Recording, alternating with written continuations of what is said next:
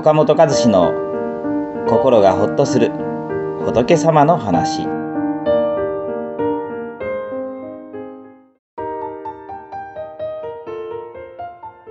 まあどんな悪口もね受け取らなければ、まあ、風や雨の音と同じなんですね。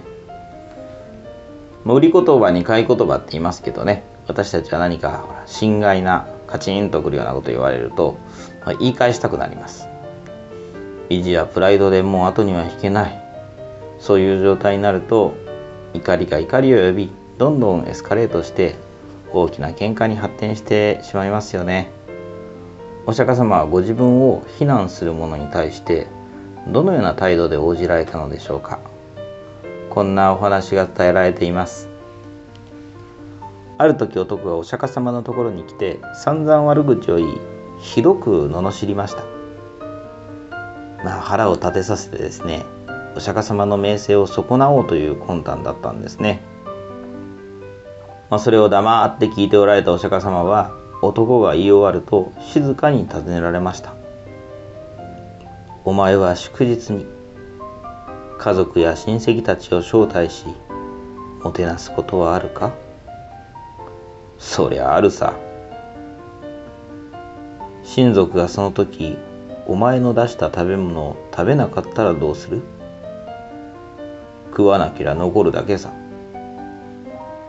私に対して悪口を言い、罵ったとしても、私がそれを受け取らなければ、その悪口はそこに残るだけで、誰のものにもならない。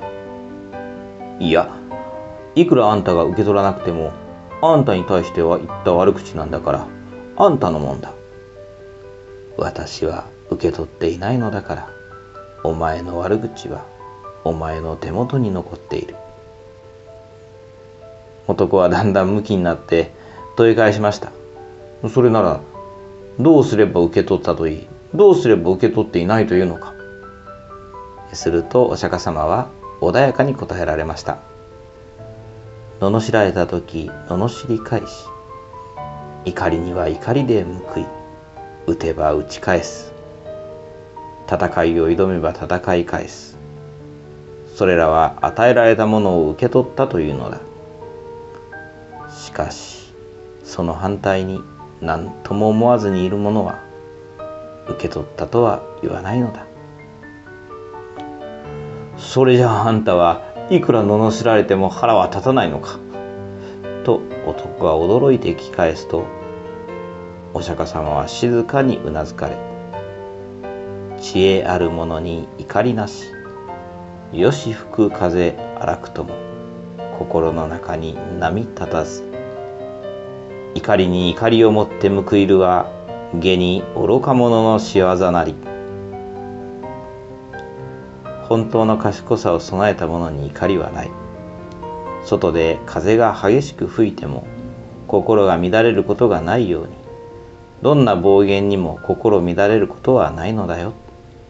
逆に怒りには怒りで報い、互いに傷つけ苦しむ者は愚か者のすることなのだ。と答えられました。男はお釈迦様のお得に心を打たれ思わず「ああ私は愚か者でありましたお許しください」とその場で弟子になったと言います。まあもちろんお釈迦様のようにね、えここまで大善自弱とするというのは、まあ、とてもできないことですけれどねでも心ない言葉や気づくことを言われても、まあ、それを受け取らないようにする心がけはとても大事ですね。まあ、風の音やね波の音に腹を立てる人はありません。気に食わないことやね腹が立つことを言われた時にそれを風の音や波の音と引くようにさらりと流すことができればそれ以上苦しむことはないんですね。どんな悪口も受け取らなければ風や雨の音と同じ、まあ、ぜひ心がけたいものです。